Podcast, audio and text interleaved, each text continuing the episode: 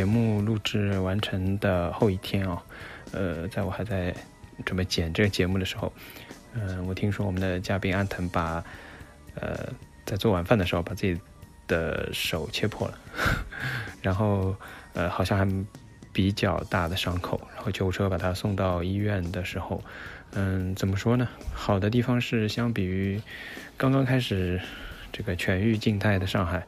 啊，总算是有救护车可以及时的把他送到医院的门口，然后呢，因为要等核酸报告，他就流着血在医院门口等待了大概两个小时，直到核酸报告出来之后，才被允许进入医院急诊。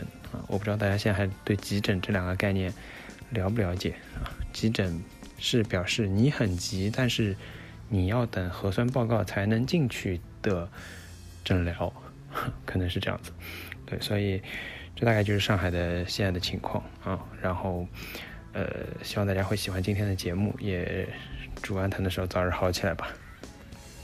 听众朋友们，大家好，欢迎收听第三十八期的塔可冲司机啊。我们这个节目已经很久没有有这种嘉宾的形式了，因为呃疫情的关系啊。然后呃很长一段时间都是有一个多月了，都是我一个人在单方面的吐槽这个事情。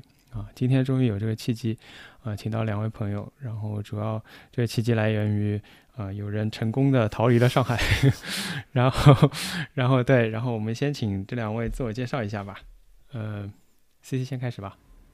好的，我就是那个现在已经成功逃离上海的朋友，呃，我叫呃 C C，然后我现在就已经在老家的酒店隔离了，然后想要跟大家分享一下。逃离上海这个过程，还有在上海这被封的大概两个月，五十多天，对，两个月，嗯，心路历程，对。嗯，大家好，我是安藤，是已经逃离柏林的犹太人 C C 的仍留在柏林的犹太室友，所以我跟我跟 C C 在这两个月当中一起经历了太多，所以现在作为一个。依然留在战区的难民来参加这个节目，然后我也顺便介绍一下，C C 是我台比较早期啊，就是第三、第四期的节目的时候的嘉宾。然后呢，呃，由于那个 I S S 订阅的关系啊，可能在有些平台上找不到呃过去的几期节目，要就是通过那个呃怎么说，就是我们这个电台的一些主页吧，要只有到主页上，比较翻到比较早才能找到。对，然后就是。呃，特别说明一下这个。然后今天这个节目的确，我在准备的时候我也考虑过这个事情，就是说，呃，不管风控也好，还是说就是大的整个城市的风控，呃，小到一个小区甚至一个屋子里面的风控，其实很大程度上都是呃比较个人的体验，然后比较呃怎么说，也有呃朋友跟我讲，就是说有时候甚至跨区之间都没有办法。感情互通，比如说这段时间，我们可能有时候就忘了杨浦区曾处于一个更加严格的呃风控环境下，然后我们可能自己过得比较好，然后杨浦人民开始感受到哦，原来之前在一些比较严苛的环境下是怎么样生活的。对，所以今天两位就是作为曾经啊在上海的时候同一屋檐下的室友，我觉得就是嗯，就是也算是能够说明这个事情吧，就是大家。这个是已经到基本上最小单位了，这一户里面，然后你们两个人的呃很大程度上情感是最相通的和最这个共同体验的，是吧？然后先背景介绍一下吧，你们都是居住在属于市中心吧，就是黄浦区淮海路上的某个小区，是吧？对，我们就是处于市中心，就是在 这最繁华的地段。对，我的窗子现在看下去是淮海中路，就是平时两个月前吧，还没有沦陷的时候，会每天熙熙攘攘、非常吵闹的。但是这两个月来，也逐渐 习惯了这种寂静岭一样的环境。然后我们小区背靠的是南昌路，也是，哎，我相信各位来上海朝圣的硬盘朋友、咖啡爱好者都很熟悉。这话是你说的啊，不是我说的。是我说，我们我们作为硬盘可以说这个话。然后其实因为还蛮有趣的，就是你说到，嗯，一个小区好像是一个封闭的整体，但是就在几周前，我们其实跟后门的南昌路的邻居被小区内部硬隔离开了，所以不是很了解他们这个政策是如何做到的。但我们内部就是传递物资，可能会通过垃圾桶旁边木板的一个缝隙，就像集中营那样探监那样递物资。今天这节目因为这个起因是从。呃，C C 离开上海开始的，所以我们还是从这个开始聊吧。我们从这个起因也不能算起因吧，就是到底什么是压倒这个 骆驼的最后一根稻草？到底是什么让你下定决心要离开上海的？我是因为其实一开始大家对封城没有想到会这么久。当时我是三月底的时候，我妈就劝我要不买票回家吧。那个时候是。还没有说要封城嘛，那时候但是有传言，对，然后那个时候我还很乐观，因为当时出了上海发布出了官方的通告，说浦西这边四月一号封到四月五号，当时大家想那应该四月五号会解封吧，然后结果这个日期就在谣言里面越推越后，从我们就一直记得从四月四月五号到四月底，然后到五月五五一劳动节过完，然后再到五月，现在五月。二十五月二十五，反正这就好几个节点啊。我大概是五一劳动节过完之后，我感觉可能六月份都解封不了了。然后，然后那几天正好也轮到黄浦区这边消杀什么的，有看到一些入户消杀的一些视频，还有一整栋楼有一个人阳性，就就有一个人阳性就会把整栋楼甚至甚至整个小区的人拉去方舱，就感觉那时那段时间比较焦虑，晚上睡觉都有点睡不着。然后还有因为我就是个人的原因，就是。就必须有些事情必须得离开上海才能完成，所以对，就想着那要不想想办法走吧。还有就是我，嗯，我走之前的一个礼拜，我认识的一个妹妹，她也是跟我是老乡，她是当时，呃，她是大学生，然后她是通过包车的方式，就因为我家离上海比较近。就是江浙这一带，所以他当时也回家了，他成功回家，所以他这个成功的这个例子有激励到我，想啊，原来还是有办法可以离开上海的。那么我当时就跟他问了这个包车的方式，他离开上海的方式，然后就开始准备起来。对，嗯，所以对安藤来说呢，你有想过要离开吗？无时无刻不在想。会有什么障碍吗？呃，障碍就很多，就是比如说 C C，因为他还是学生的身份，然后离开上海，就是有呃牵挂也会比较少一点。像我在这边还是有工作的，然后其实我是从三月十一号开始就居家办公了，因为我们公司在静安寺的旁边，静安寺那个时候就出了好几例，嗯。公司内部在怂恿行政让我们居家办公，好天真啊！那时候说哇，不用去上班，好开心。然后那个之后家里也有，家也不是特别的远。然后家里面说，呃，可能这样一看，又又要到四月份，可能好像上海发布说要封几天，要不然回家吧。我们当时都是非常天真的说，我说那回家，呃，我从上海回去要隔离，隔离完了，说不定上海都已经解封了。或者或者，然后说从家回上海可能要隔离，那我这个工作怎么办呢？呃，然后两个月就已经过去了，就时间已经对我们都失去了意义。然后我不知道 C C 有没有告诉过你，就是我们这个房子其实本身四月底是会到期的，但是就一直就是耽搁在这里，也没有办法。就即使我比如说现在看到了新的房子，那对方的小区是风控还是防范，我都搬不过去。然后也有很多的东西，也不可能请工人到家里来，就是整个平常都是很寻常的事情，现在都已经不可能，就没有办法想象，所以我也只好就会一直驻守在这里吧，也想被迫与历史共存，不是我要见证历史，而是历史说你走也走不掉。那倒是正好在这个节点上。对我家前两天那个烤箱坏了，然后我报修，然后那个。师傅打电话跟我说，他说等我可以出来了，我到你小区来，但你要问清楚，我进来之后要可以出去，不然的话就要住在你家了。为了一个烤箱，家里多了一口人。所以我想这个东西就是，哎呀，就像你说搬搬家也是一样的，要到可以到别的小区去，可以请工人到自己小区来，然后再去别的小区。我觉得这个还是非常遥远的一个事情，感觉。对，我们还比较幸运的是，我们的洗衣机。坏了，然后我们在封城前请了师傅来帮我们稍微修了一下，虽然它后来还是坏了，但是 又坏了。对，起码比最开始的时候好了一点，不然它会漏水非常严重。所以你们是那种比较老的房子吗？木质结构的那种？对对对。其实这个房东他们这些房子，你也能够理解，他在这个住址上以前都是做 Airbnb 的，就是赚尤其外国游客的钱。但是疫情之后，整个都很不景气嘛，所以我据我所知，这个房东的几套这种房在市中心音乐学院附近啊，然后静安寺和淮海中路上这些房子都在做长租了。其实我知道，大概同样的节点，另外几套房子也都到期了。然后我们也跟房东进行了一些 battle。毕竟已经封了两个月，我相信在上海，你按照这个比例，对吧？一年就十二个月，已经封了两个月，房子到期的人一定不止我们两个，也不知道其他人都有 怎么样的一些心路历程。嗯，是的。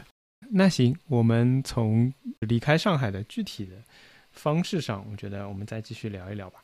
刚因为 C C 提到是包车回去的嘛，对，我在想说不知道的还以为在国外旅游还要包个车。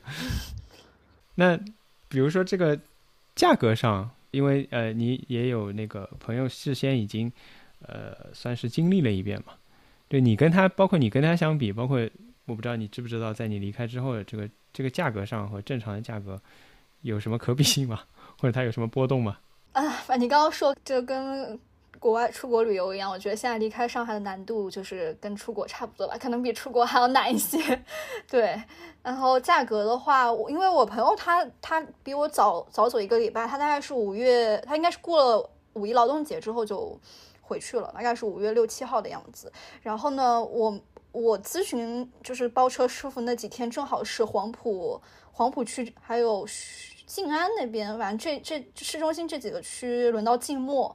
然后就很多街道都被封掉了，马路上就是他们就有那种设施，就把马路给隔开，就被封掉了。然后我那几天就打电话去问的时候，就价格就翻了两倍。就是我朋友他他大概他走的时候价价格大概是三千多一些，四千不到。然后我咨询静默期那几天价格就已经变超变成了六七千。对，但是那个是包车包车师傅就跟我说，静默期过了之后价格会回到原来的那个价格。所以我觉得这个价格就是跟就跟这个难度离开上海难度也是挂钩的，对，反正我最后价格也是在三千到四千之间，但是同样是浙江省，但是我去杭州的包车费用就明显比回我家要高高很多，杭州好像要六千多包车的话，对，但其实我家和杭州的距离还是挺近的，所以我觉得跟目的地也是有关系的吧，因为好像很多。中转的人可能会去杭州中转一下，所以去杭州的费用会高很多。嗯，也可能，的确人数也要多了之后，这个就是需求量大了嘛。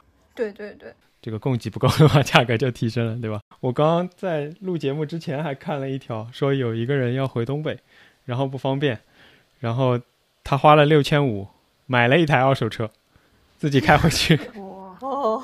对，然后他就说，因为你想这个六千五买来的二手车的这个质量肯定是非常有限嘛，所以他说这一路上不仅考验人的耐力，还考验车的耐力，他很担心在路上车就坏了。对，然后可能这一周好像因为说什么，其实上海就是宣布社会面清零了，还有说如果大学生要回家的话，好像高高铁开通了好几个线路这样子。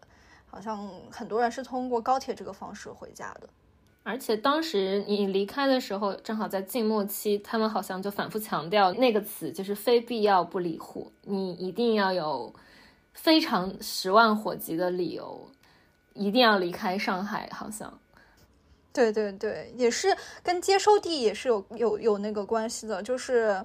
我怀疑很多很多人去杭州中转，是因为每个市的接收政策不一样，有些就可能比较严格。那么很多人就想去杭州，先隔离满十四天，把行程码洗成绿色，再回自己家。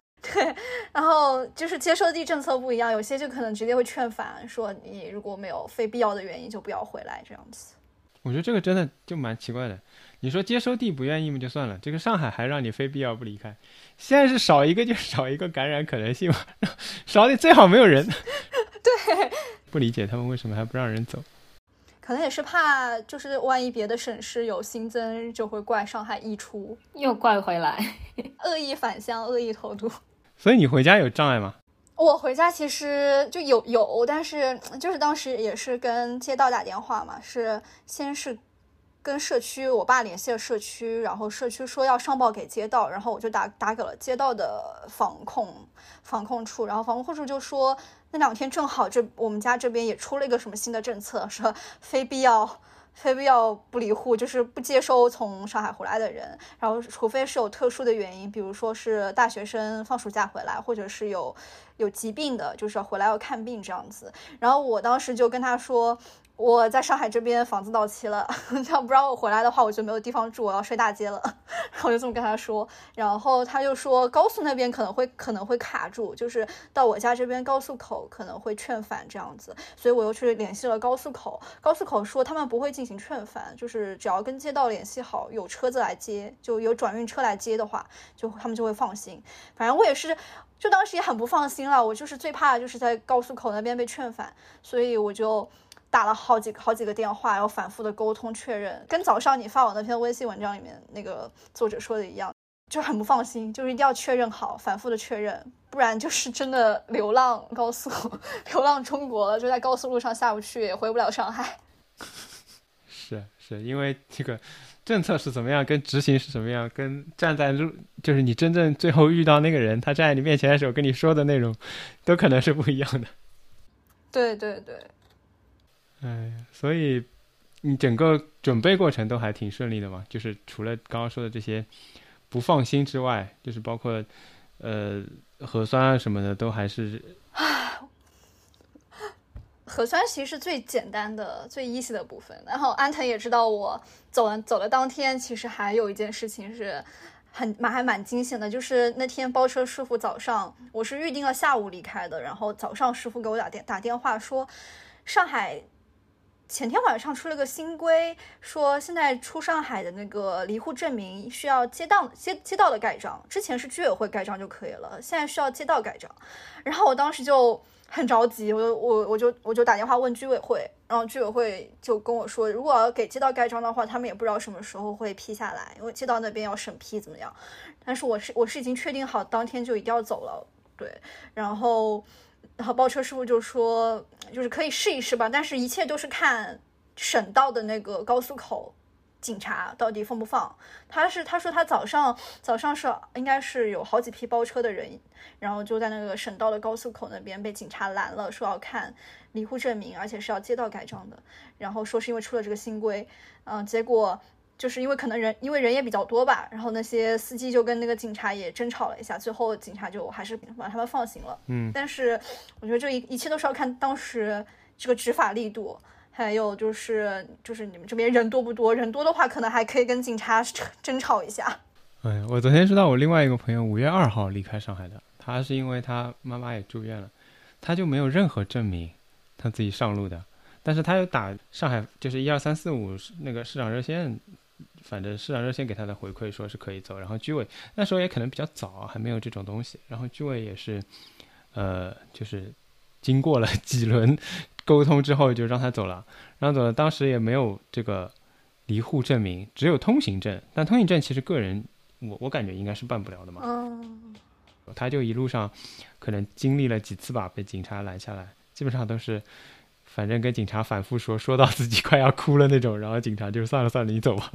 因为政策也一直在变，还有另外一个 C C 可能已经不记得了，他已经到达耶路撒冷了。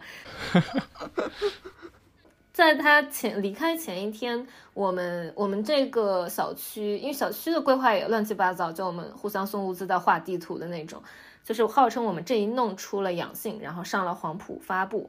然后我们一看，吓死了，就是我们这栋楼里的一个邻居的门牌号，结果说是那个大哥把他奶奶户口挂在这里，但是奶奶是住小西门的。对对对，但是上了就是上了，那他们是不会 撤下来的。居委会当时说应该不会把我们的楼封锁起来，但是也不确定，还蛮惊蛮蛮担心的。就一觉醒来说，不要说明天他回家了，甚至有可能我们整栋楼都要被拖走。每天都是这样过山车一样的心情，嗯，还好后来也也没有发生，还好有室友在这里。对，这几天的节目我有时候也会讲，就是人其实，在这种时候真的是很容易遗忘的。我不知道是一种保护机制，当然也有这种研究啊，还是怎样。就是我们最终松了一口气之后，对之前的有一些太艰难的过程，可能倾向于就算了算了，过去了。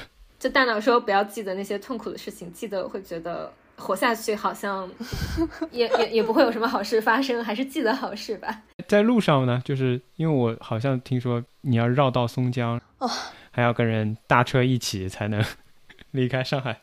确实，路上就更惊险。路上我是真的偷渡，真的就是第一次，对，真切的体会到我在偷渡，就是好可怕，就从来没有这样这种感觉，真的很紧张。就是一上车，司机司机司机师傅就嘱咐我说，待会警察如果盘查盘问的话，你就不要说话。如果警察问问起你是干嘛的，你就说回家，回你松江的家，就说你你是家在松江，就是先把你送送到松江去。我们从松江那个省道那个高速口走，对，然后。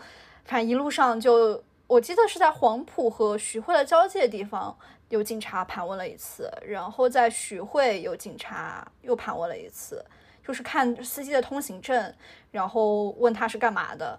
然后这个司机好像他同时也是帮社区接送接接接送一些从医院出来的病人，所以我们当时还绕道去了两个医院，接收了接收了出院病人，然后司机就让我装作是。也是出院出院回家的人，就跟他们一起回松江这样子。然后徐汇我记得是盘查了一次还是两次，然后就很紧张，就真的感觉自己是在躲避 躲避党卫军党卫军追杀追杀的有藏在德国人里面的犹太人一样。对，到了松江之后，先送了那两个病人回家，然后在松江又有两次盘查。警察其实也就是看一下那个司机的通行证。对，也不会看你车上的人怎么怎么样，这样子，反正就是还蛮惊险的。然后真的是两个多月来第一次外出吧，除了做核酸，就在离家很很近的地方做核酸以外，就是感感受到真的没有人，街上没有人也没有车，又是黄埔，黄埔就还人挺少的，但是徐汇徐汇好像人挺多，街上的车和人还蛮多的，感觉徐汇确实。就可能比较幸运吧，然后到了松江，呃，然后中途还经过了闵行，闵行也是街上完全没有车，没有人，特别是上了高架，就一一辆车都没有看到，就偶尔有零星几辆吧，然后非常安静街上。所以松江也是一样的情况，就一路过去好像就只有徐汇的情况稍微好一点。对我前面说到，我五月二号离开那个朋友也是。就是一个女生，然后她说她考完驾照之后从来没有自己开过高速，开之前那个晚上好紧张，好紧张，但是没办法，说自己就是硬着头皮一定要回家嘛。但是真的上了高架之后，发现一辆车都没有，发现这个比驾校还简单。所以就是你上了高速之后就 OK 了。没有到松江之前是。比较紧张于接接到就是路口警察的盘问什么可能会劝返这样子，然后其实最惊险的还是下就是高速口，就是出上海那个高速口，然后我们是到了松江之后还等了一个小时，这个司机去接接一家嗯在上海医院看病，然后要回老家的一家人，然后我是跟着他们一起出去的，因为那个司机师傅其实他还。就还蛮有经验的吧？他说，如果我一个人出去的话，因为我手上没有街道盖章的离沪证明，只有居委盖章的，所以他说，就我一个人出去可能会被劝返。他说，如果是跟有医院出院证明，就是他们是他们是属于必要离沪的人群，医院出院证明这些人一起走的话，可能会稍微宽松一点，就是警察可能不会查那么仔细。对，所以我是在松江等了一个小时，两个小时将近，等了那那个接了接了那一家子，然后我们就到了。高速路口到了那个高速口，应该是跟江苏交界的江江苏交界的那个高速口，然后警察当时就看了我们的核酸，这是第一次，第一次就是核酸派上用场，就是在这个地方，是四十八小时核酸证明，还有呃看了我二十四小时的抗原证明，然后就问是去哪儿，然后那家子他们应该是去北方，就还挺远的，然后警察就还蛮蛮惊讶的说，就就这么开车一路坐车回去。然后就让我们等了一下，当时就很紧张，就怕就怕把把我们劝返，然后等了大概嗯几分钟吧，然后司机师傅回来说，警察也没有拦我们，就说那直接走吧。然后那个时候才是心彻底放下了，就是那个时候才打敢才敢打电话给我爸妈说我已经出上海了。对，嗯，因为你前面讲到说需要接到的人在高速口接，所以这他他开到你家那边的高速口之后，他就不管你了。就是他开到我家那边高速口，然后他是那个司机师傅人也挺好的，就等等了大概半个小时，等到我们家这边的转运车来接我，然后我转运我上了转运车，然后他就回上海了，是这样子的。哦，那那那家人呢？那家人不是要去北方吗？他们是一路包车回去，他们那个司机师傅把他们放在了那个江苏那边有个，反正就是在那个这条高速公路上有个服务区吧，然后他们应该预定了下一班回老家的。呃，包车，然后直接就那边接他们，然后他们上上了下一班车就回北边。然后我问了一下，好像路费也挺贵的，要上万吧。哇，我都不知道你还有搭上人家这一家，这个真的就像波斯语课一样，装成是伊朗人的犹太人，借着人家的证明。对 对。就去是看他们的医院证明，因为他们确实是必要离沪的人群，就看他们，他们有医院的出院证明，我确实是沾了他们的那个。哇，真的有一种不知道该怎么形容。当时说政策刚出来，所以早晨司机给他打电话的时候，确实还挺紧张的，又说肯定是拿不到街道盖章，就今天那天之内肯定是拿不到街道盖章的。但是司机又说，因为政策刚出，如果碰上那种。枪口抬高一寸的人，也许你就能过去。现在我估计是，就是说离开的政策稍微放开一点，因为像刚刚讲的什么学生啊，什么都希望你们走嘛。对对，学生是肯定的，因为学生大学生回家也算是必要必要离户吧。我感觉现在高铁高铁应该上都是大学生回家，还没到假期呢，才五月底，他们也不可能再回去上课了呀。对，是是是，就是现在。我我主要觉得主要还是这个东西还是政策嘛。对，政策现在改成了这个愿返尽返嘛。我看了几个高校的，就是意向的调查表，就基本上这样的，愿返尽返，就是你想走就走。还有一个本来是说好跟我一起包车走的一个妹妹，还是她是我爸我爸同事的女儿，然后她是大学生，但是她是应该也是借住在朋友家，她朋友家在金山那边，然后当当天就是金山那边就。跟市区这边的政策又不又不一样了，就是金山是好像金山是已经早就已经社会面清零了宣布，所以金山现在是只能只能出出了出去，就是金山里面的车出去之后就不能再回去了，然后金山外面的车呢又进不进进不去，好像需要另外一张。通行证就是进去的车需要另另外一张通行通行证，然后那个妹妹那就当天我们一直在帮她想办法，一直在帮她想办法找出金山的车，后来找到了，当晚是后来找到了，通过我是通过哈罗哈罗上面有那种货车吧货车，然后我就通过那个看有没有人接单，然后有一个人联系我说他正在金山，第二天要离开金山就可以接人。然后就帮他联系到了，结果他当天差不多凌晨的时候打电话给我说，金山出了新的规定，第二天开始静默了，然 后他就完全出不去了，他小区都出不去。他他那个小区居委也是也是很麻烦，就是跟我这边的小区居委不太一样，我这边小区居委还挺爽快的。快走！我刚才说是我们小区居委头一次发现我们小区居委做人了，就是就跟我说，就是感觉他们就是希望我快点走，出证明什么也很快。但是那个妹妹她在金山，金山她那个居委就很严，就一直在为难她，一直一开始说要要求。我们老家这边的街道出接收证明，但是其实我们这边是一直都不出接收证明的。后来又说要跟我们老家这边街道通话怎么样？然后后来又让他写了一个证明，然后说要拿拿去给居委盖章之后也要给街道盖章，反正就很麻烦。嗯，最后折腾了一通下来，出静默就彻底走不了了。完全就是看政策，但是很多政策也是朝令夕改这样子，所以就不确定因素非常多。非必要不离户，但是这个必要是谁说了算？有好多人。决定，而不是轮不到你。当时觉得非常离谱，因为好像跨区静，尤其静默期跨区的通行证是基本上拿不到的。嗯，他们我们附近也有一些就是做小生意的这些店家的街坊，好像他们有说等了好多天才拿到，说以前有这么严格制度的是跨省运送危险化学品。现在是在上海市内不同的区之间的通行证都已经严格到这种程度。然后发现金山也可以独立了，是吧？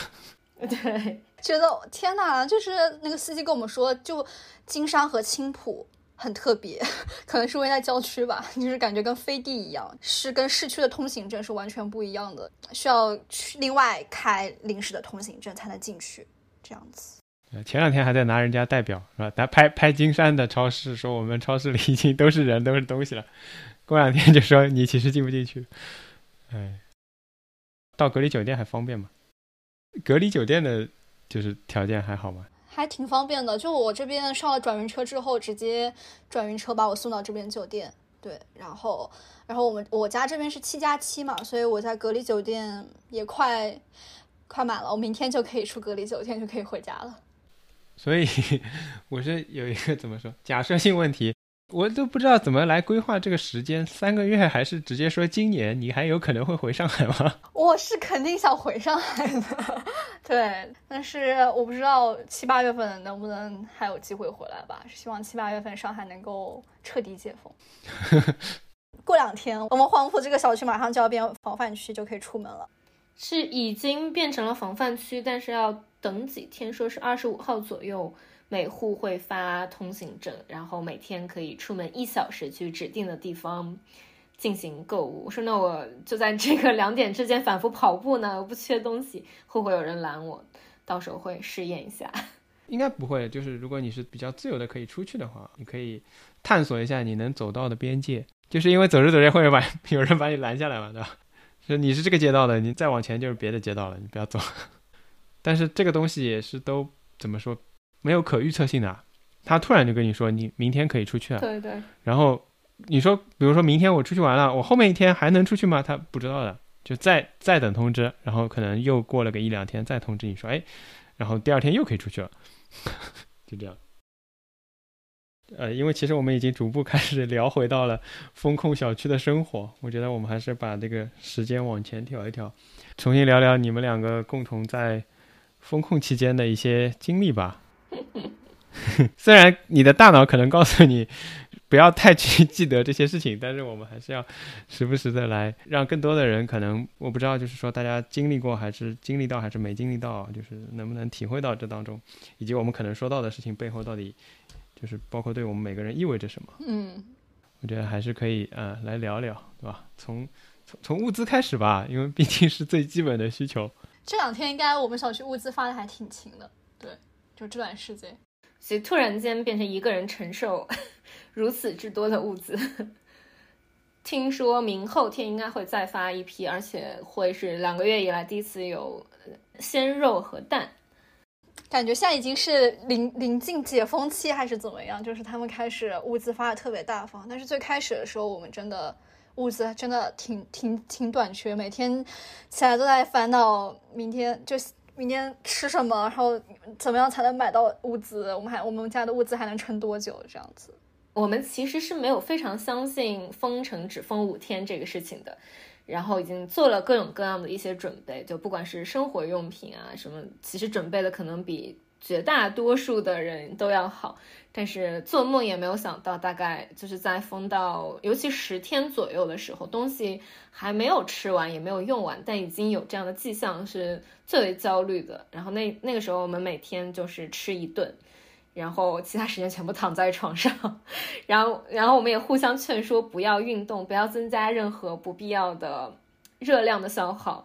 然后外地的朋友非常关心，还给我们发了科普文章，说你知道吗？饿死不是缓慢变虚弱，然后饿死是突发性低血糖，所以不要有任何大的动作，还蛮极端的。没有想到在二零二二年有了这样的一些饥荒生存经验。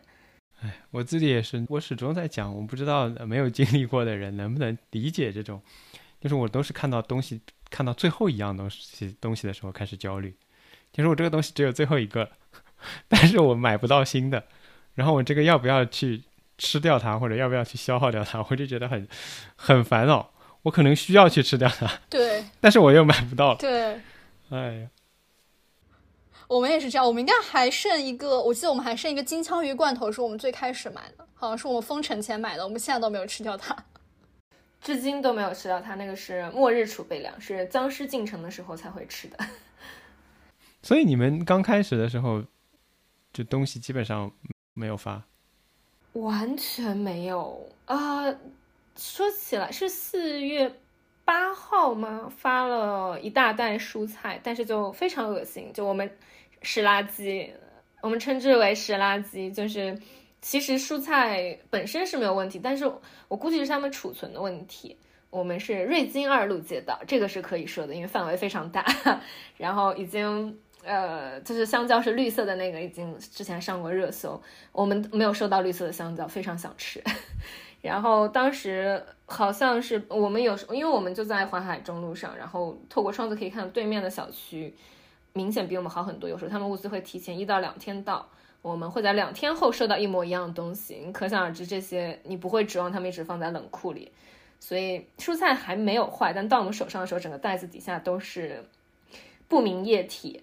然后我们就会非常焦虑，因为那个时候觉得没有办法浪费任何东西，就一口气把它吃完了。但是你又不知道下一次什么时候会发来。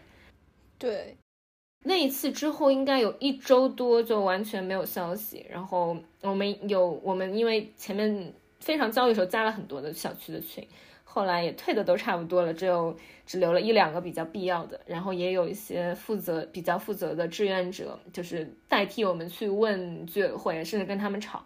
但是居委会在这个时候就会就消失了，就装死，装死 装，信号不好。然后，然后凌晨两点的时候，又在他们那个志愿者群里说，通知大家早晨七点半来领防护服，通知你们底下的居民八点出来做核酸。就这是一个没有感情的核酸通知机器人，我们那个居委会的书记。对。而且我记得我们是当时有一次是居委会说居委会在卖猪肉，还卖过那个就是冷冻的，但他们就拎在手上卖的鸡是整鸡，我们两个放弃了，就是 没有去买那个鸡，因为说也不知道如何处理，也不知道那个鸡还能不能吃，看上去还挺恐怖的。然后小区里，因嗯我们而且听不到。他们在主干道上，好像是一边走一边就有一个人穿着防护服的人拉着这些物资，然后通过喇叭喊。所以有尤其有很多老年人，就只有这种时候才有机会去买到物资，不像我们可以团购，就全部都冲下去。我有看到有呃一些小区里的居民拍到，就真的那真的是聚集，就是有二十到四十人之间全部团聚在一起，在那里抢肉和鸡，还有大米，好像。对我们好像就后来是买过一次猪肉，是从我们楼上一个俄罗斯的一个小姐姐，外国外国小姐姐，从她手里面我们买到一块猪肉。那个时候就感觉到这个物价已经很离谱了，真的，那时候一块猪肉，我就应该我感觉一一两斤吧，可能也就就是九十多块钱。那个时候就感觉物价非常离谱。那天是来领团购的东西吗？弄堂口张望，然后看到那个女生走过来，她说。呃，我们在说，我说猪肉已经卖完了他说对啊，但是我买的还挺多的，一个人吃不掉，你们要吗？然后我们就买了他的一半的。Fun fact，那个俄罗斯的女生前几天已经回到了她强大的祖国。我记得她是二十号的飞机，她是对，好像是飞香港，然后从香港飞土耳其，再从土耳其飞俄罗斯。我勒个去啊！然后那个女生也是因为能能明显感觉到她要她要离开这里的决心。他一直在送送东西给邻居，然后或者低价卖东西给邻居。对，接着走的时候，那个宜家的袋子也是他给你的，对不对？然后他超低价卖了我很多那个粘毛滚筒，因为我比较容易过敏，就是像宜家的这种粘毛滚筒，你平时也不会囤很多，随时去买就好了。但是宜家是什么？竟然竟然因为有人要离开这里，我获得了这个。嗯，他走之前那天。过来敲我的门，就是把他家里剩下所有的各种牛奶都给我了，就是常温奶，呃，一个是居委发的光明优加，他的剩下几盒，还有一些伊利和蒙牛的常温奶。我看他手里还拿了泡沫轴什么的，疑疑似是要下楼去给别的邻居。他走的很彻底，就肯定是不会再回来了，所以所有东西都给出去了。那个时候不是上周，呃，麦当劳突然上线了一下。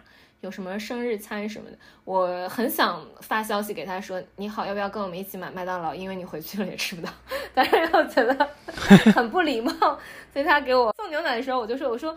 真的吗？你什么都不要吗？你要你要不然拿一听可乐走吧。他说的很委婉，但是他拒绝了我。就不知道我们跟俄罗斯还有乌克兰相比，反正俄罗斯人证明了俄罗斯比上海好，他宁愿绕亚洲一大圈都要回俄罗斯。对，这主要是没有没有自由，就没办法出门。我感觉对他们来说很痛苦，然 后对我们来说也很痛苦。但是我们这么多年都忍过来了，但是对他们来说，真的感觉已经颠颠覆了世界观。所以你们的居委会是，因为我我之前有听说你们居委会是有很多物资的，只是没有发吗？居委会他们声称是自己垫钱。替没有办法团购的老年居民，然后高价团购了一些东西，然后如果有人要买的话，他们就卖给他们。呃，确实最近我有找他们买过鸡蛋，然后价格还挺合理的，三十块钱三十个鸡蛋。就天哪，这是什么？呃，正常时期的物价。然后也有卖过鲜奶，这是我有最近看到通知的，然后但但是它很快都会抢光的那种。但是之前就是其实是我们物资最缺乏的时候。嗯，据说居委会的办公室门口，我没有看到照片了，就是牛奶，就是成箱的牛奶一直堆到跟天花板那么高，但是不知道是什么情况。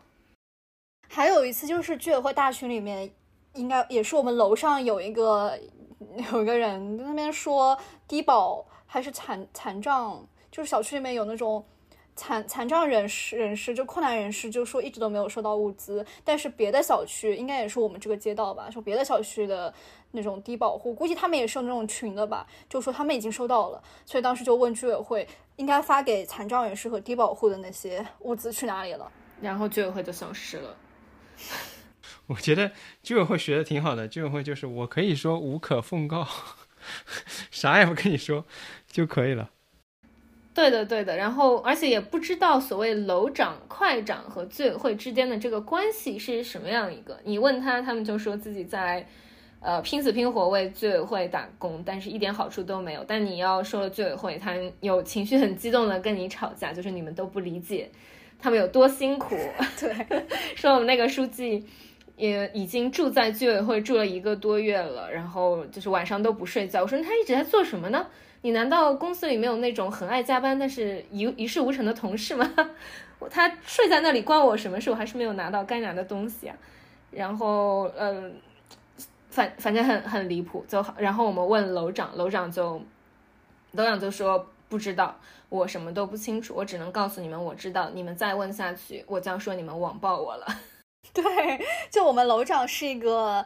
已经是一个奶奶了，就年纪应该挺大的一个奶奶。然后她平时是负责通知我们去做核酸，然后发抗原，然后有时候就是发物资了会稍微通知一下。然后我记得有一天她就是上门来找我们，那天是为什么来找我们？好像是领物资的事情吧？是因为她被网暴，她自称年近八十，有心脏病，然后。呃，就是群里有人问他说：“你出来说句话，如果你不知道，你应该帮我们去问居委会。”他就非常，他就自称被网暴，并且退了那个他建起来的大群，然后就有很多事情通知不到我们这里，所以有几次的物资是我们的，我在不知情的情况下，我们一开门物资就在门口，我们说：“哎，还挺不错。”没想到他退了群之后，工作效率更高了。后来才知道是他让我们楼上的一个年纪也比较大的爷叔帮我们搬上来，于是他就。上来上，他每次敲门发抗原或者统统计什么信息时候，就像拆家一样。我们是防盗门，但是非常恐怖，就是感觉他身体素质比我们要好一些。然后他就敲门说，嗯，态度非常不好，说你们天天这样麻烦你们邻居，你们自己觉得过意过意的去吗？然后我就说什么？然后他才说了这一些，然后呃，他就说加要加要新加一个小群，就是因为我们这栋楼现在没有人管，而他本人就住在这栋楼。他已经把其他楼的，呃，任务分摊给了那些不知道是自愿还是被迫的邻居，但是我们这栋楼没有人通知，所以要我加一个他们的小群。我们就问他，那你再加回你原来自己建那个大群不就好？他就说你们不知道的呀，有人网暴我。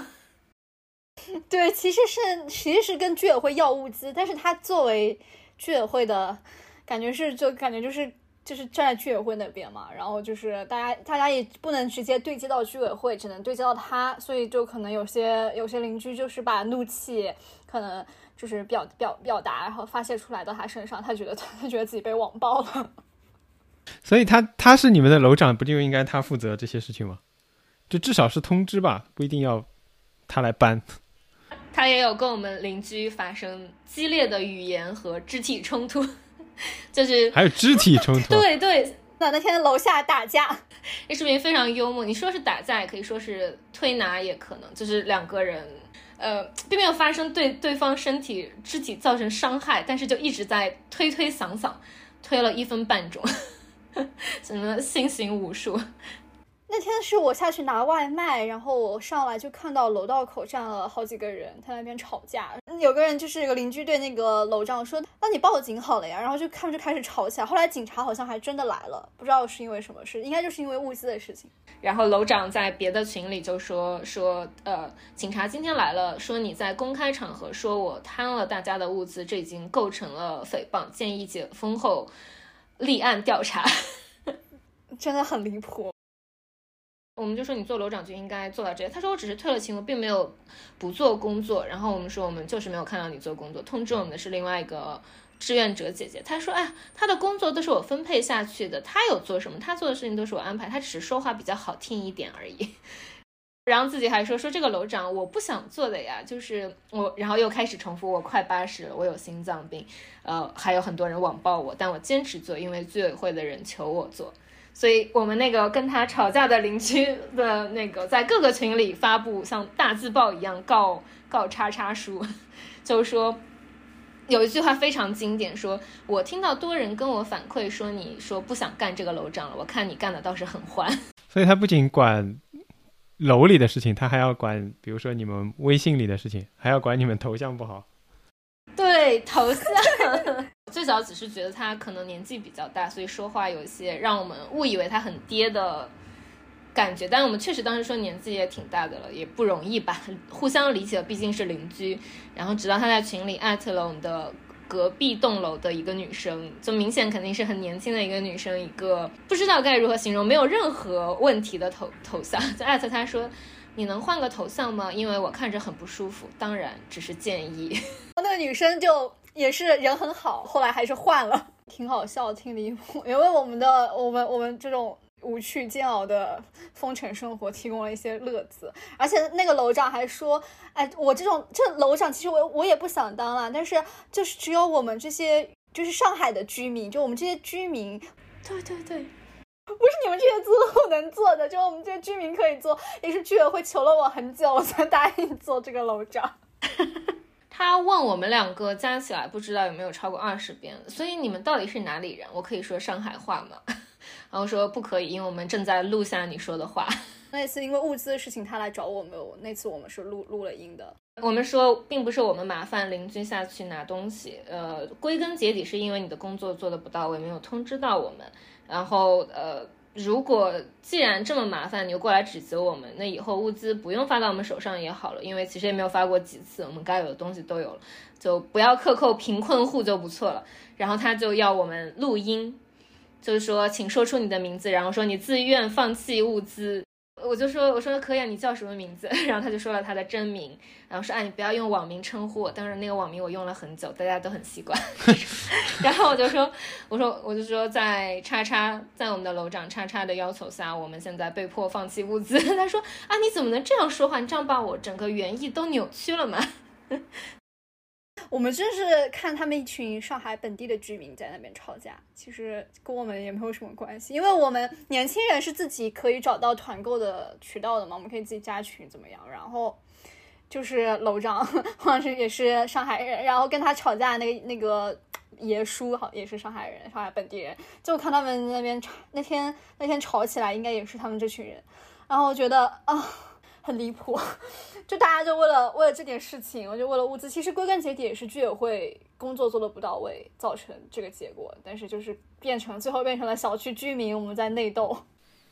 对，所以我的确包括这个准备节目的过程当中，我也听你们说了一些，好像很多时候都是小区里居民跟居民之间在相互质疑。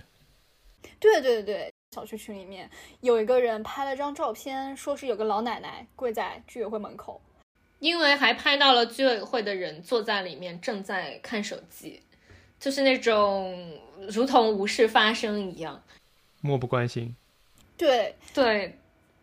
然后我们就很惊讶，然后我们就说到底发生了什么。然后拍照片那个人说，他当时也试图问那个老奶奶，但那老奶奶应该说的是上海话，他听不他听不懂。然后然后问居委会的人，居委会人就说那个老奶奶是精神有问题，说就一经常这样，每每周都有来都会来闹好几次，要物资什么的。反正就当时我们大家都很吃惊嘛。然后就有护居宝，就是有居委会居委会 站在居委会那边的居民站出来说。就是那个人，他那老奶奶自己精神有问题啊，然后说你你拍这种照片发在群里是何居心？你这不就是断章取义，然后要抹黑我们居委会？我们说居委会是你家的吗？什么叫抹黑？然后而且他们确实非常激动的冲去找居委会，然后给我们发了录音。我们以为有什么决定性的今天的证据打开天，听了之后就所有人都气笑了，就上来就说。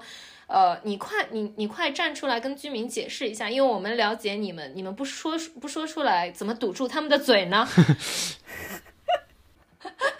就群里有几个非常温和的人说，什么叫堵住他们的嘴？你要堵谁的嘴？你是谁？不知道为什么他们就。就站在居委会那边那么相信居委会，明明居委会根本就没有做过几件几件几件事情，几件人事你不好意思说是吧？对啊，就没有做过几件事啊，物资也不会没有发到位，然后就然后出了这种事情，哪怕那个老奶奶真的是精神有问题，那你看到人家跪在那边，你起码把人扶起来吧？你怎么可以居委会人怎么怎么可以坐在坐在里面无动于衷，在那边看手机就？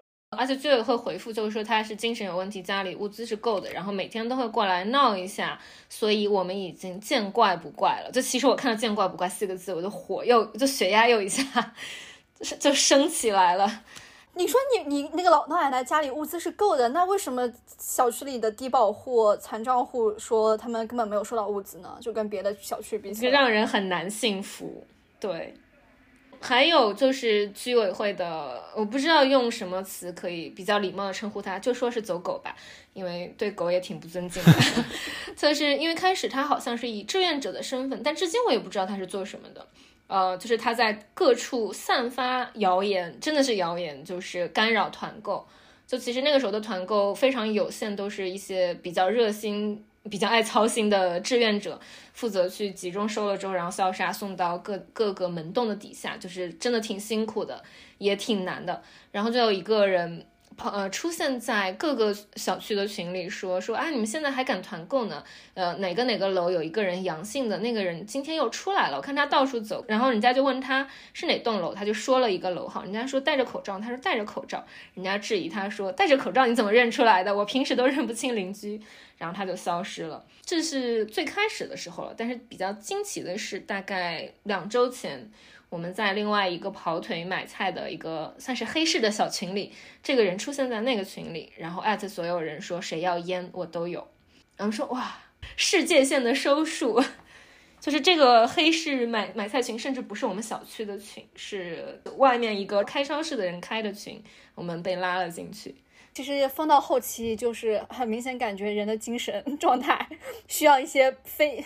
非必需品 来支支撑来维持，然后我们就是一些年轻人就自己开了很多小群，面包、可乐、咖啡、蛋糕、冰淇淋，对，薯片，就我们会会买这些东西。然后群加太多了，总会在群不同的群里面看到看到熟悉的身影。然后就是说到那个一四五零啊，天呐，就是居委会这个物资的事情，在最早的一个很大的群里。然后大家在那里纷纷纷纷议论，但都是那种很短的句子。然后有一个人就非常的显眼，就他出来会写一大段话，然后就是说啊，大家这个时候千万要保护好自己的权益，跟居委会对峙，记得留下证据这种。然后全是繁体字，确实蛮显眼的。然后我但我我们只是觉得这个人很爱说教的样子，并没有并没有怎么样。但突然有一个显示居住地是海淀的大哥艾特他，就是在 out of nowhere 突然出来艾特他说。你为什么用繁体字？你是不是台湾人？你不会是一四五零吧？然后那个人就开始解释说：“我是武汉人，我可以给你报我的身份证号。” 我们当时还挺同情他的。对，说我们全家都经历过疫情，都参加过抗疫，我非常爱什呃，就什么什么什么，而而且他上来先说一四五零是什么。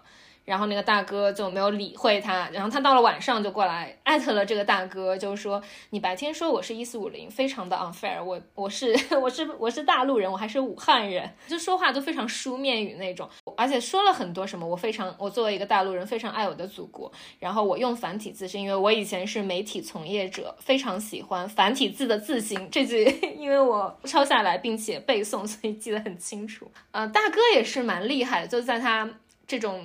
就是剖白自己的一番言论之后，大哥说：“哦，所以你知道一四五零是什么？那你白天还问我是不是装的？”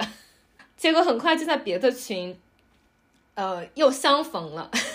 那天正好是那个上海闪灵，就是有人劈开了、踢开了那个门，就是把门下半截直接踹掉了。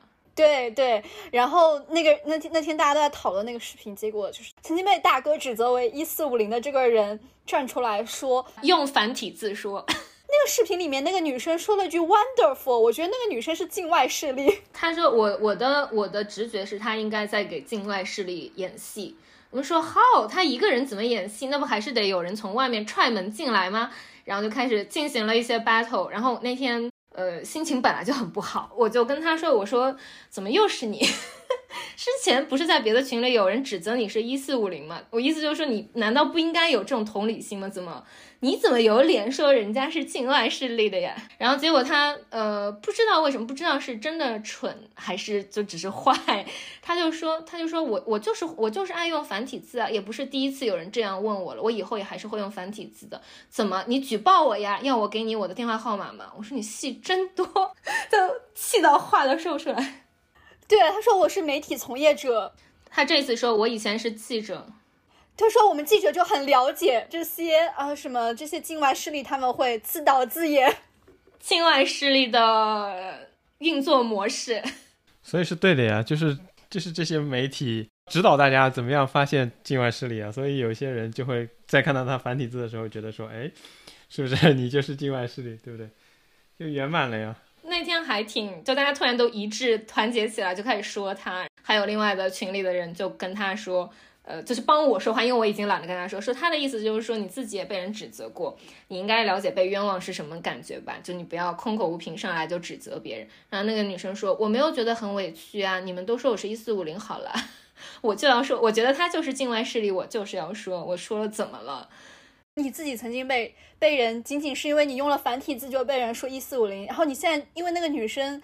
在视频里面说了句 wonderful，你就说人家是境外势力，那他这个境外势力，他这个表演他也需要有人配合，对啊，他需要有那个踹门的人那一下吧，不然他这个表演怎么完整？那就真的觉得很离谱。然后他后来就是有意识到，就没有人站在他这边，他就开始自我辩解。他说：“哎呀，我们记者圈就是很爱开这种玩笑了，就是也会互相说对方是境外势力。”我说：“你开玩笑，这个第一这个玩笑不好。”不好笑，而且你开玩笑是被你冤枉的人才有资格说啊他在开玩笑，你没有资格说这个话好吗？小区群里面各种形形色色的奇葩，见识了生生物的多样性。这一个月物资就没有之前那么匮乏，然后大家也可以通过各种渠道买到想要想要买的东西。所以大家那个小区群的作用就是大家有时候会聊聊天嘛，因为实在很无聊。也有人会把它当成 Tinder 用啦。来展示一些人设，什么东西？说到这个，就是我和安藤都有被莫名其妙的人加过，一律认为不是不是杀猪盘就是鸭，就看上去非常可疑的人，就可能甚至不住在这里，不知道为什么在我们这个楼的群里，然后就过来加我们说你好是邻居可以加一下，我说不可以，就把他拉黑了。对。有个邻居，就是那个被要求换头像，乖乖的换头像个邻居啊。对，那个女生，因为现在已经成为了我们亲人一般的朋友，虽然大家还没有见过彼此口罩后的真面目，经常一起买东西什么。然后他就是因为人非常好，开始组织了一些呃比较小规模，就是仅限于几个邻居分一分东西的那种团购，然后就被一个大哥呃狠狠的看上了。狠狠的开始。对，那个大哥开始就是开始就只是感觉只是很爱捡漏，大家就说啊，就是没有什么自理能力的样子。然后很快他就开始非常理所当然的给这个女生发消息，就是说你上次买水饺那家店再给我买一点，难道不是很狠狠吗？这种霸道的语气。然后进而在就是他们可能就是领拿分东西的时候。碰有碰面，但但是 again，就像我说，大家还是戴着口罩。但是大哥那之后就不一样了，就跟他发消息，就是说你怎么朋友圈都没有真人头像的呀？你到底长什么样呀？让我看一看。救命！就天哪，就是人不能做好人。这个时候真的对 不认识的陌生男性要稍微有点提防之心。对，就哦，真的，我们听到之后都这种时候了，你们还可以想这种事情。内饰就那么那么有趣吗？内饰指骚扰邻居。有些店什么什么蛋糕店、奶茶店这种上线时间很短，就是很快就要预定。就是我们遇到的那些菩萨，他们就是直接会把钱先付了，因为大家有时候会抢嘛，所以就是会先垫付一下，然后之后再收款。其实想一想，都担了很大的风险，因为一付都是上千上万的，有时候。是啊，就是有些人拿到了物资之后就嫌贵嫌不值，然后说你这个时期可以吃到这个东西，你就偷着乐吧。所以你们还是有一些就是还不错的外卖或者团购。对，因为我们其实依靠就是在南南昌路上，现在也不知道南昌路解封后会怎么样，会有一些呃店家就是住在住在店里的那种。然后他们本身有些物资，我们最开始非常苦恼的时候就是没有洗洁精。呃，昨天刚买到了洗洁精，在此之前我们的三小瓶洗洁精都是邻居你一杯我一杯拿那种纸杯 接济给我们的。然后第一次拿到这个就是我们有一个南昌路上的邻居，他就是自己开咖啡店，然后给我们从自己店里倒了一些洗洁精，然后拿了一些调料，就黑胡椒这些。也是机缘巧合，因为在封城的时候被封在长宁的朋友家，所以当时被解封出来的时候，顺沿路帮大家有一些缺的东西都买了一些，然后原价卖给我们的。通过我们这个小区的正门的铁门，就像探监一样，伸过那个铁条来，一样一样递给我们。不，我们的菩萨就是我们后来就情况稍微好一些的时候，我们买呃可乐、汤力水还有酒，还找他买了咖啡，就是他店里做的咖啡和嗯。甜点真的就是没有想到，我们也配在这种时候吃上这种 如同没有没有封城之前能够吃到的，每天随便都可以吃到的东西。南昌路上哪家店啊？我能问问吗？叫 Soft Flow 软流层，就是白天是个咖啡店，晚上是个小酒吧。我们已经约定好之后会狠狠的消费，狠狠的买爆它，报答菩萨在这种艰难时刻对我们的恩情。我们还买到了一瓶金酒。就是是那个 Monkey Forty Seven，已经不是钱的问题，就是哪里都买不到，还是在静默期的时候，突然间酒水要告罄了，我们都非常的恐慌。然后他说不要急，让我去仓去仓库里找一找，然后找了很多，然后我们一眼就看中了这这瓶酒，然后他是以一个比较正常的市场价格给我的。还有就是香山路那边，对我们旁边就是思南路、香山路那边有一些独栋。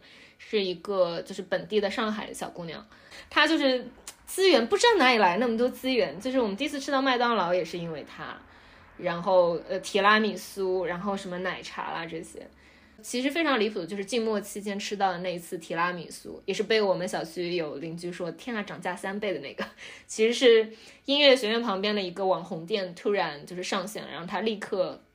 一把子订了三十盒，就一下买空了。但那个时候静默区就是哪里都不能去，然后他 只是吃一口提拉米苏而已。他给他父亲挂了一个五官科医院的专家门诊号，然后拿了居委会接到的那个证明，然后路越过重重路障，然后他爸爸走到徐汇和黄埔交界的地方，提了那个提拉米苏回来的。而且我们是拜托我们小区的志愿者，他因为他志愿者可以出门，对，那时候只有志愿者可以出门，去拿那个提拉米苏拿回来，所以就一路上真的非常的艰难。所以最后小区里就拿到有一个跟我们一起买的那个人，就说三倍物价那个人，然后，他说这句话我们就很生气，我说你都不知道这提拉米苏怎么送到你手里的，关键是他知道，但是他一直在说。然后我当时因为一直就是其实我是负责帮我们小区在别人小区这里乞讨这个提拉米苏的人，然后也一直在安排试试图叫闪送，就是五个平台都没有人，有一个师傅骑手接了，然后他骑到文广附近的时候取消订单，估计就是被路障拦住了。然后后面就是找了一个志愿者弟弟，他他说他家还有一套防护服，所以可以穿上就可以没有阻碍的走出去。他自己是没有没有跟我们参与这个提拉米苏团购的，只是帮忙，也真的是好人。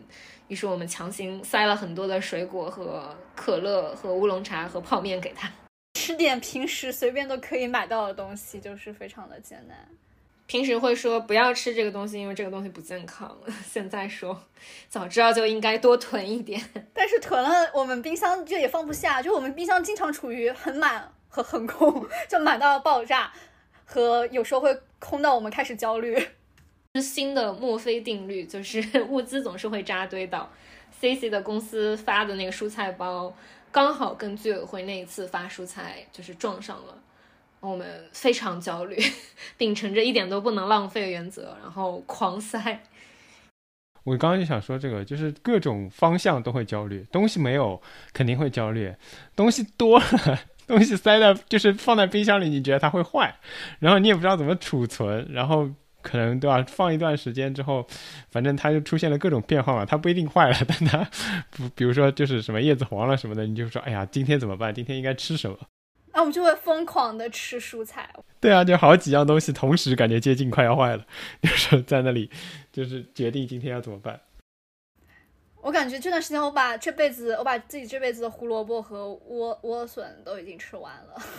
胡萝卜真的是不提了。包括发的蔬菜也没有考虑就是个人的需求，就比如说北方的邻居就从来没有见过茭白。既然发了茭白这种这种高贵的东西，我和我爸妈说，爸妈说茭白可是好东西。我说对啊，你们平时买小贩都帮你们处理好，你知道有多恶心吗？扒开里面是水藻。我本人受不了的就是是蒜苔啊，这就是昨天昨天其实非常的饿，然后又很焦虑，我就说那把蒜苔炒一下，然后但是刚是光是切了一下就已经要吐了，就是说又感受到了每天到饭点的时候下水道饭上来的邻居家做饭的味道。我家今天晚上是蒜苔，而且已经很久了。哎，它又很金放，但是冰箱整个就会被染上那个味道。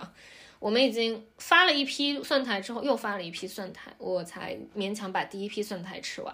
对，我们也发了三次，就是我老婆也不喜欢那个味道。然后我说：“哎，今天又要烧这个东西，没有办法处理，你总不能直接 扔了。但是你也很不想不喜欢吃它。”比比较经典的是，我老婆说：“我来查一查这个东西到底应该就是有什么更合适的做法，或者有什么可以让人真的可以吃它。”然后呢，查了半天，他说：“这个东西什么炒的时候，我也没仔细去看，但是炒的时候它因为可以杀菌嘛，嗯，看了一篇文章说什么里边会就是跟什么东西烧，效果。”可以超过青霉素还是什么？它的 它的杀菌效果。然后我一边在弄那个东西，我就说：“你知道他为什么要发这个东西给你了吧？他这是有目的性的给你发的。”原来如此，就是你可能洗到下水道里，然后它还能顺带清洗一下下水道，然后整栋楼像我们这种老的房子，整栋楼都闻到这个味道之后，也会降低人的食欲。就是哇，政府真是天机妙算。我觉得真的是就是。你疫情结束之后逼死一个不是上海人，就是在上海这段时间在上海生活过的人的方法，就是给他一根胡萝卜，绝对逼疯了。疯久了，这人的精神状态就已经不太正常了。我们就开始要酗酒了，没有酒就感觉活不下去了。我前两天因为现在也在清理东西，就打算解封了之后尽快可以搬出去，然后所以所以扔了扔了一下，昨天扔了。呃，六个六个金酒瓶，然后说怎么会喝了这么多？但是还还挺还挺必要的，我觉得是生活必需品。菩萨给我们送东西的时候说：“你们需要酒啊，我给你们拍一下。”但是他们平常是那种就是很有情调的那种店嘛，所以他拍的摆在台面上的酒都是红酒跟白酒，然后我们立刻就说：“不行，度数不够，四十度往上的再给我们拍一拍吧。”不知不觉就是一瓶酒就喝完了。其实之前我们喝的还挺省的，哈，每天喝一点点掺一下。但现在就喝的特别快。对，就是便宜金酒兑一下比较贵的金酒，然后现在其实现在家里只有两瓶超贵的金酒，然后我也就。就一个人喝起来也挺快的。本来看了空瓶，然后说怎么会这样？说啊，没有，因为是两个人了，而且过了很久。现在发现其实一个人消耗的速度也很快。我不知道那些说只需要一些生活必需品的人是这这两个月是怎么过下来的。反正我们如果只有生活必需品，我们俩就已经肯定不行了。我们从我们会打开窗，打开窗跳下去。但是最开始那个在呃群里就是破口大骂发语音骂大家。不要增加志愿者和小区的困难，不要团生活必需品的人。三天后自己开始开了一个新团，就是买烟。然后当时说，嗯，对对对，怎么是你？烟是，对，烟是生活必需品吗？难道没有烟你就会饿死吗？是啊，感觉每个小区都要经历这个阶段，就有人跳起来说，对吧？不要买了，这个怎么样？那个怎么样？然后要么就是大家不踩他继续买，要么就是对骂，然后最终由于封的时间太长，这个人也要加入到大家的行列当中。我有在华山路上的朋友，他们呃在静默区前夕小区里团了红宝石，然后有一个人因为接龙操作错误，然后就对团长有诸多不满，然后他倒是领到了东西之后申请了退款。然后团长就非常生气，对，然后团长就说东西你没拿吗？你没吃吗？那个人说，但是你服务态度不行。然后团长说，我是我是义务在做这个事情。那人说，我怎么知道你没有占便宜？反正我已经把你举报给居委会了。然后团长就大为震惊，说你举报我什么？他说我我举报你造成聚集。对啊，就这种上车关门的人就太太过分，太无耻了。然后他们也，他们小区就有那个传说中的，因为鸡蛋团购价，呃，是正常的市场价，所以被隔壁小区其他的团购的团长举报了，然后团就取消了的这种事情。啊，就真的，哎，所以我们就是经常会外卖，我们会买冰淇淋和蛋糕。对，吃糖的人心情也会比较好嘛。点到那个天价泰国菜，你还记得吗？那因为是第一次叫到外卖，就不敢相信，手都抖了。我们点外卖的口号就是“犹豫就会败北”，就是说啊，这个披萨我我不是很想吃这个，我们换那个口味。这个时候就门店已经打烊，有时候就只上线一分钟嘛。那一次就是买那个泰国菜，然后看到有那个奶茶，我们说什么什么小瓶的奶茶三十五块钱，因为起送也都很离谱，就是三百起送啊这种，所以我们就为了等于凑这个三百块钱，就买了一瓶奶茶。然后东西在配送送了一个多小时，在路上的时候我就突然说：“我说万一那个奶茶超级好喝怎么办？” 然后我们就在自我安慰说：“只是泰式奶茶不会很好喝。”结果两个人喝了一口就相对开始流泪，说：“我们就不应该顾管它什么，就是这个物价，或就应该起送单独点六瓶奶茶，单单独点他个十瓶奶茶，然后一人喝一瓶，然后剩下的冻起来。”自己在家，你我们有自己也有自己煮奶茶，然后那那次也超级好喝，就是因为放了很多的糖，还放了炼乳，就平时怎么会这样喝？对我现在还在自己做奶茶，在家里。邻居跟我说精神要崩溃了，我说你自己做的奶茶，他说可是煮出来的不好喝，我就给他写了一点当年的打工心得，然后他喝了之后。连续三天都在煮奶茶喝，然后跟我说：“你知道我？每次煮奶茶前就翻到我们的聊天记录，就每条再背诵一遍，生怕工序出错。”下了播你也给我发一点吧。好的，分享一下煮奶茶经验，煮奶茶的配方。我今天在家做了那个猪肉生姜烧，但是。好辛苦，就是做准备菜准备一个小时，然后烧菜烧了半个小时，吃完饭又洗了半个小时的碗，这一天感觉已经差不多了。就我们本来本来就平时不是爱做饭的人，我们都是喜欢叫外卖。我我已经算是爱做饭的人了，但是我这次最崩溃的就是每次弄，就是洗菜和剪菜，就是太累了。对对对。最后我想聊聊的是，就是除了刚刚说到的这些人啊，好像你们。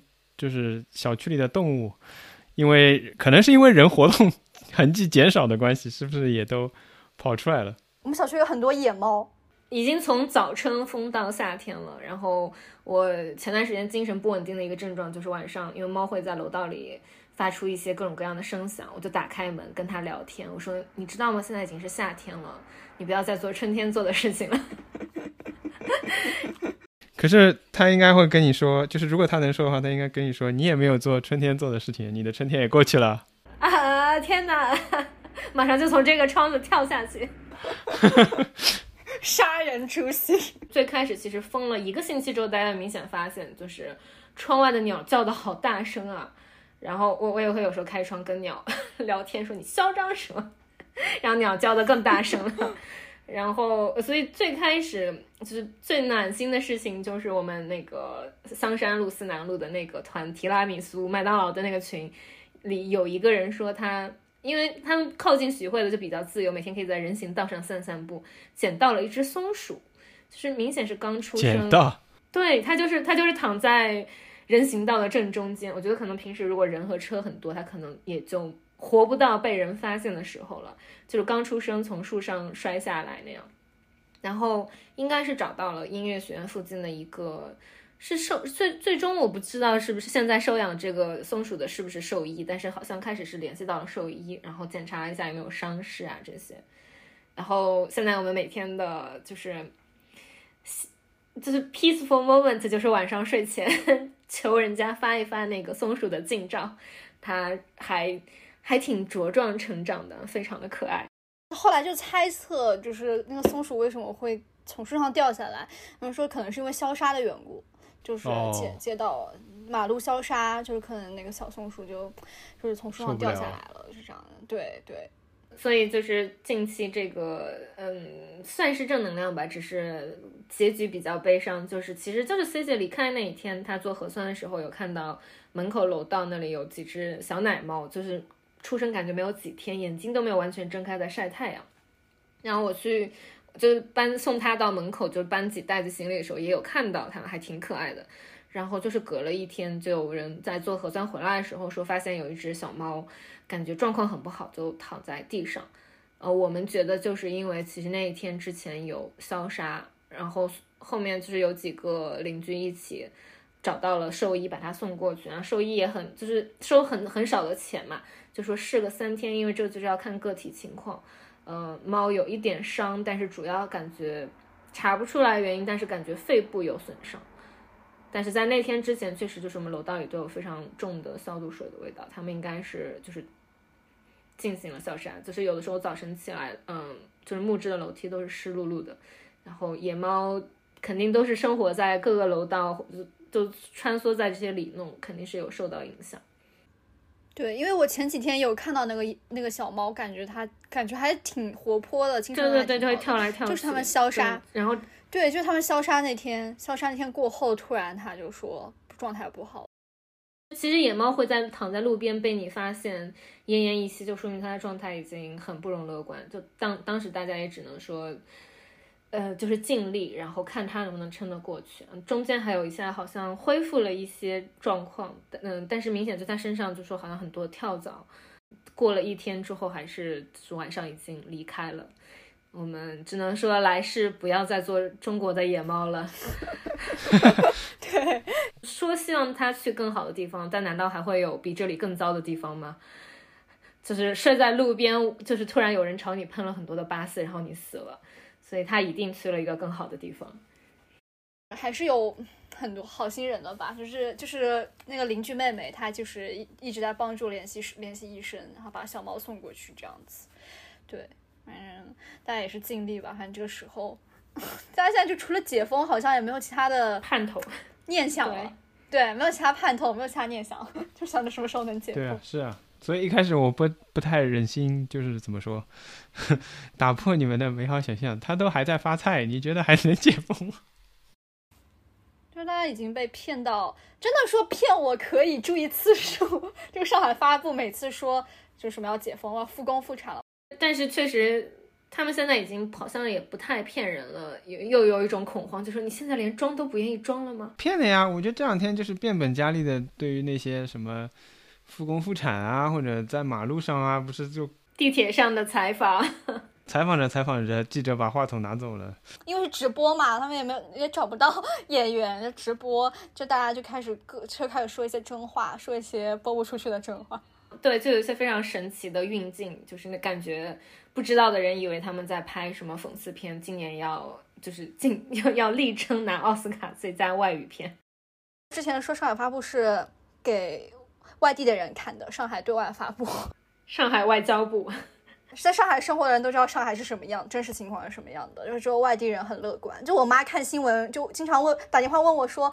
你们现在情况怎么样啊？我看新闻上说已经已经快要解封了嘛，说呃有物资怎么怎么样，我就我真的也不知道在该该怎么跟他说，就是他们没有在上海经历过，确实他们可能就是体会不到我们这种感受。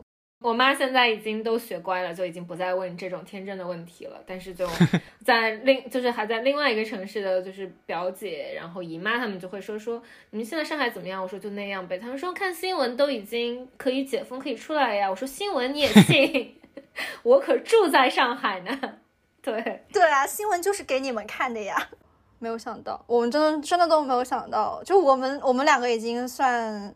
从我们最开始物资准备情况来看，我们就是已经算很悲观那种人，但是都没有想到上海会封这么久。是的，但是 回到今天的主题，就是还好你走了，是吧？就恭喜你。现在就是不要那个嘲笑什么刚开始说的什么硬盘什么的。我看了一下，就是上海户口是没有资格走的。怎么说？就可能这个类比有点不太。不太合时宜了，但是确实就经常有人说，就是不知道现在上海人有没有体会到三年前，呃，三年前香港人的感受，就是上香港也是他们的家，他们能去哪里呢？但人家走掉三十五万是吧？有一些人之前正好在犹豫，比如说有一些其他的城市可以有其他的工作机会的人，然后最近真的是下了下定了决心要离开的。我我自己身边都知道有一些人，所以。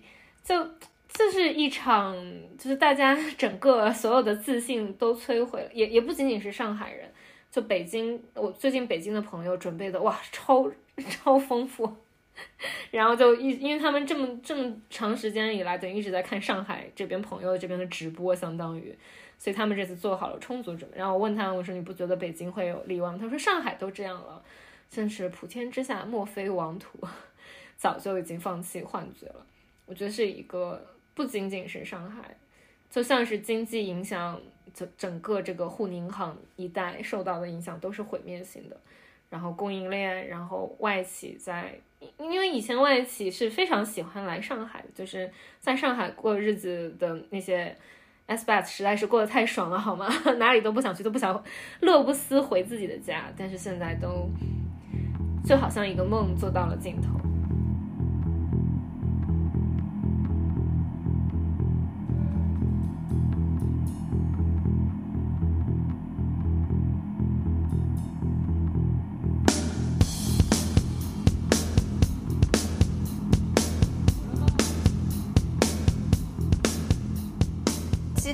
边的人就说，他们其实也是同样的同样的糟糕，但是因为上海，大家发出的声音还会被人听到，然后网友们觉得在上海发生这件事情就很离谱，就大家觉得哇，上海是个国际大都市，还还竟然还有这样的事情发生，就关注度也更高一点。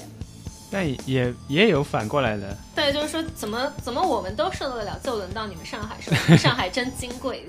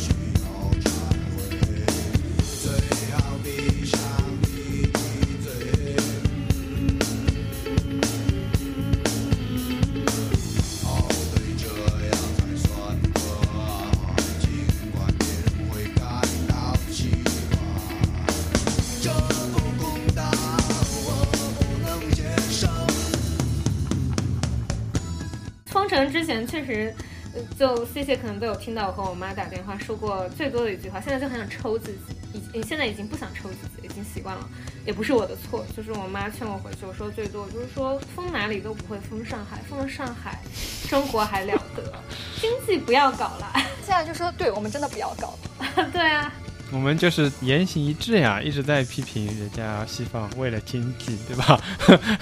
罔顾人命，对吧？我们现在就是言行一致。啊，大家都没有想到，二零二二年的上海居然会是这样子。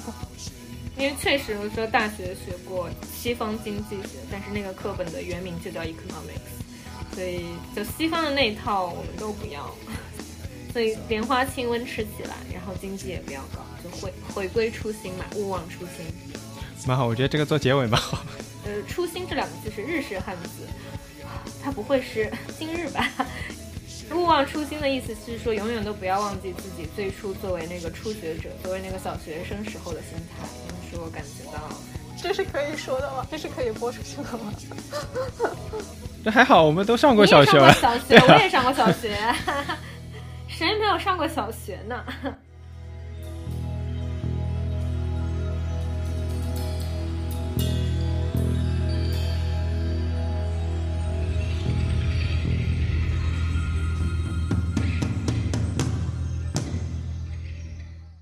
但是我看人家朝鲜可能快拐点了呢。别说了，倒数第一说这个倒数第一我不做了。